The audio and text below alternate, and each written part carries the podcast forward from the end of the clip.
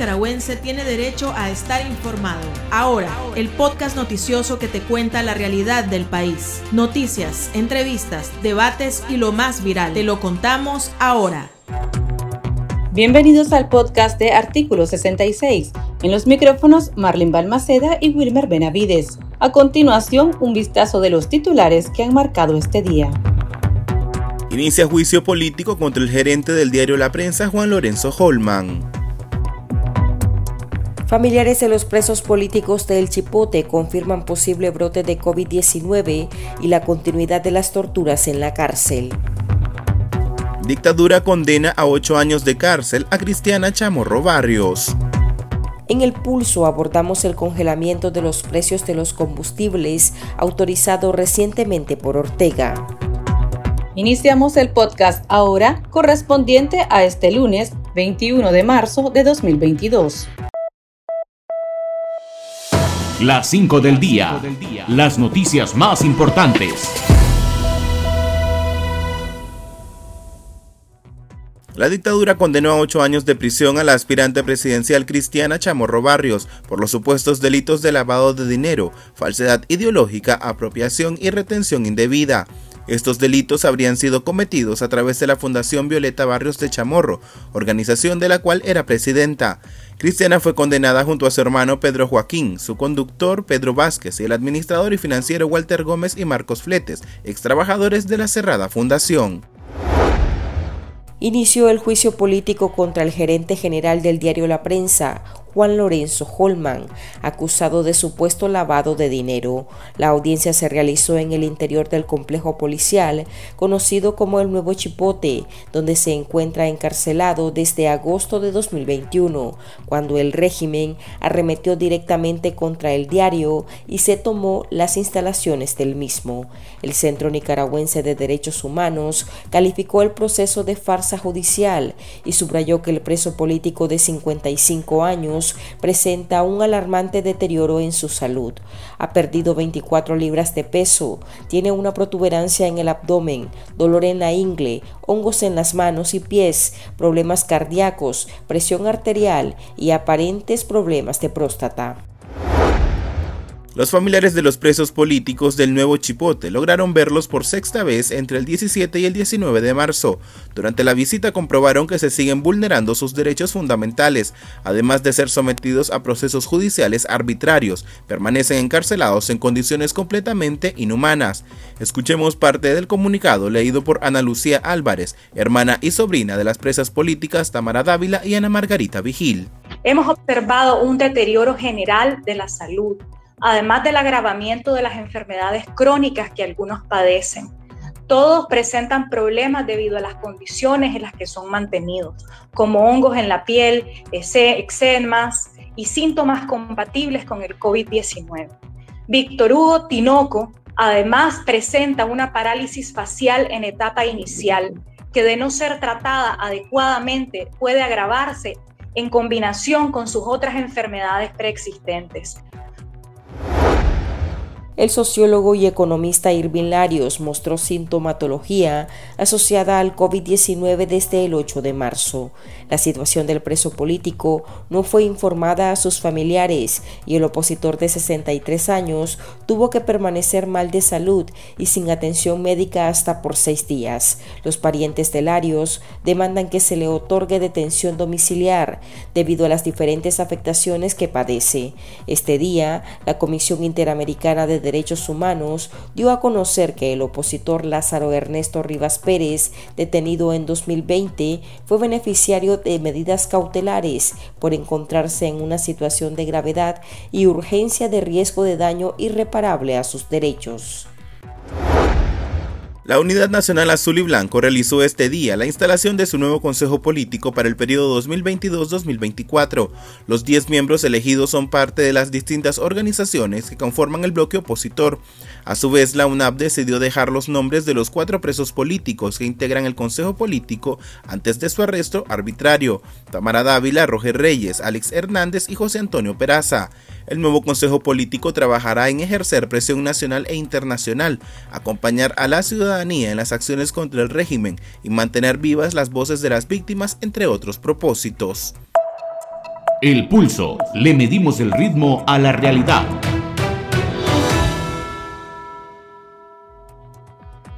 El régimen de Daniel Ortega anunció el congelamiento de los precios de las gasolinas, diésel y gas licuado por una semana más, después de que los combustibles presentaran hasta ocho alzas en lo que va del año. A través de un comunicado se informó que Daniel Ortega, presidente ilegítimo, instruyó al Ministerio de Energía y Minas y al Instituto Nicaragüense de Energía comunicar que los precios permanecerán sin variar en esta semana.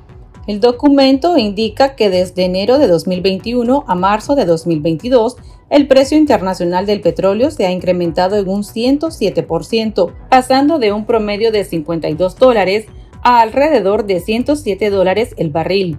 Las autoridades indicaron que los incrementos obedecen a causas externas. Con esta medida ya serían dos semanas en que los precios de las gasolinas permanecen sin variar. Los costos superan los 40 córdobas el litro, equivalente a más de un dólar.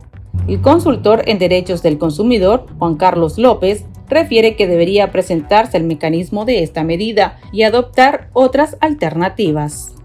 El congelamiento es una medida eh, específica para no incrementar de manera abrupta el precio de un producto, en este caso los combustibles. Recordad que semanalmente hay aumento en los tales precios y ese aumento lo que repercute en Nicaragua, hablando en Nicaragua, porque la crisis del petróleo y de energía eléctrica es a nivel mundial y sobre todo en países donde no son productores de petróleo y países que no son generadores de energía de forma abundante, me explico.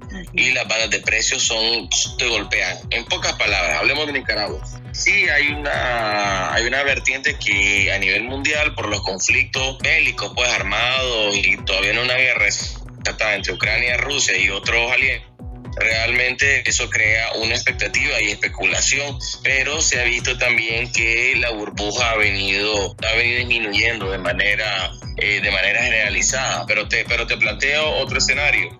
El escenario está en que en Nicaragua, cuando hay aumento en los precios de los combustibles, de manera efectiva y de manera transversal, va a haber aumento en otros productos o en otros rubros que no necesariamente solamente son los combustibles, por así decirlo. Uno, te encontrás que eso repercute en costos de perecedero cotidianamente. Dos, repercute en productos como granos básicos y o frutas. Entonces, o en algunos momentos puede repercutir como por ejemplo aún alto el precio del queso, porque ya ha quedado realmente alto. Ese es el problema con el tipo de economía y el tema que no hay respuesta. Entonces, sin congelamiento de una, dos, tres semanas, un mes, dos meses, mm, va, va a permitir al menos una, una oxigenación económica en la microeconomía y un poco de escala en la macro, pues, pero muy pequeña en la macroeconomía, pero sí en la microeconomía. Entonces sí hay un respiro del consumidor.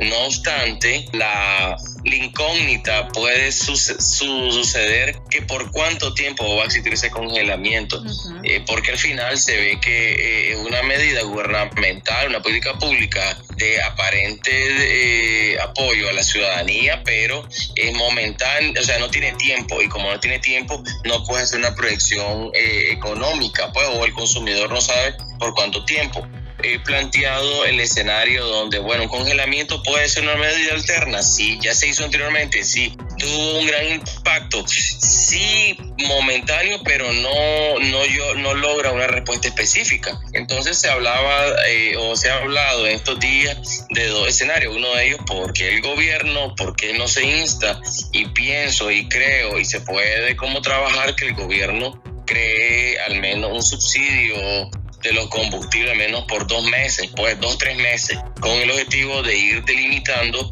cómo va a poder, este, cómo, cómo ese subsidio puede disminuir también el costo de los combustibles, que está ahí, si es posible de que eso pueda tener una tendencia hasta disminuir el precio que, que está congelado hasta el día de hoy, porque el precio congelado el día de hoy es pues todavía lesivo, pues, ¿me entiendes? Aún. Entonces, crear un subsidio para que los costos de los combustibles, los precios finales sean más baratos para el consumidor final. Y hablo en general porque una empresa tiene camioncito y distribuye comida hecha combustible, el sector taxi, el sector transporte y entre otros tienen un modelo de subsidio, así como el subsidio aún de, los de los buses, pues, de, al menos de Managua. Entonces, lo que se quiere crear es un modelo subsidiario y que no solamente sea el tema de los impuestos, pues, porque también se utilizan analogías de que en otros países los gobiernos están disminuyendo impuestos para no golpear a los consumidores. Lo que pasa es que aquí en Nicaragua el tema de los impuestos directamente de los combustibles son cuatro, ISC, y EFOMAC, y EP, y apenas se representa un 7%, pues. O sea, sí puede tener un impacto, pero no como pudiera tenerlo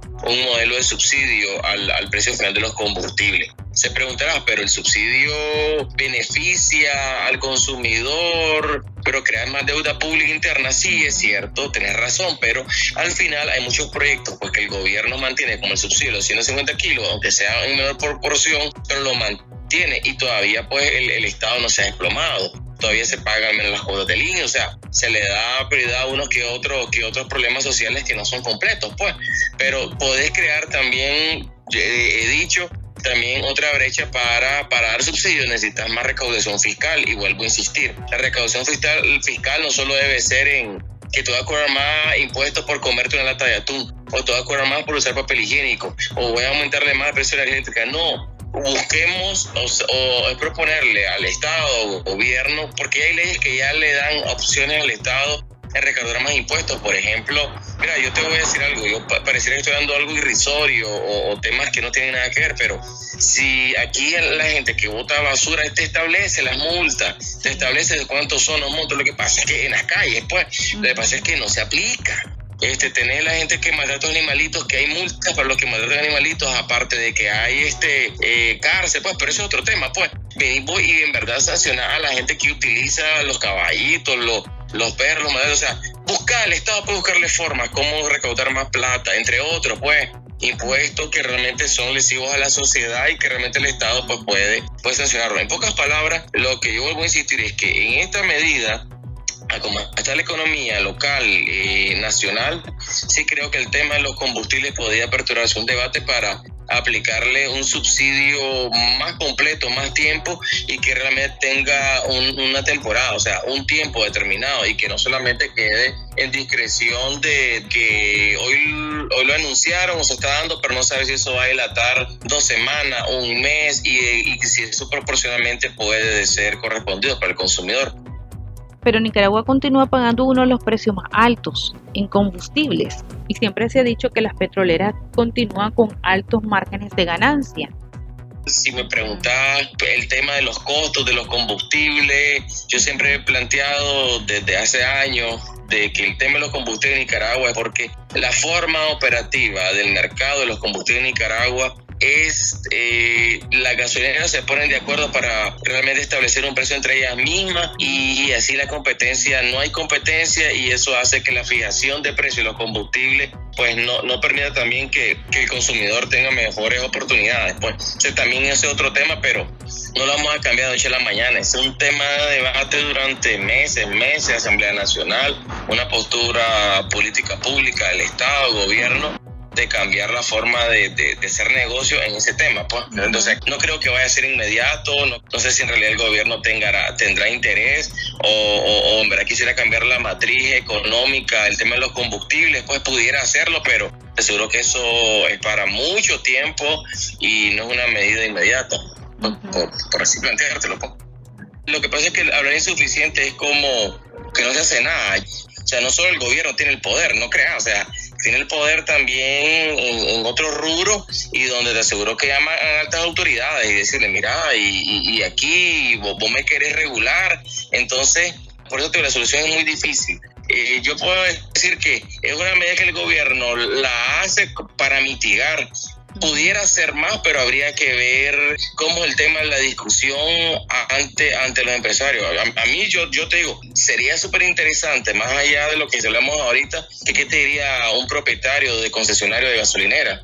Y, que explicar y que comentara por qué aumentan los precios y cómo funciona completamente, que ellos dijeran, mira, es que le aumentamos porque tenemos esta, esta fórmula matemática y que sea pública, ¿ves? Entonces ahí pudieras decir y que dos dieran, dieran entrevista y dijeran, pero como eso no está revisado o, como tal, entonces es un rol bien, bien complicado. Pues si el gobierno se mete en eso, el empresario dice que hay intervención y, la gente se molesta, entonces es bien complicado. Por eso yo te digo, solución a esto es empezar a debatir el tema de manera cívica, de manera propositiva, con números, con datos y que hay una apertura pues para abordar este, este tema mediante un modelo, si vos querés, de diálogo, pues creo que se tiene que conjugarse pues todos los escenarios para poder buscar este, una alternativa política, social para, para el país completo, pues. Muchas gracias, Juan Carlos. Para estar al tanto del acontecer nacional y conocer las voces calificadas sobre la realidad nacional, ahora el podcast informativo sobre Nicaragua.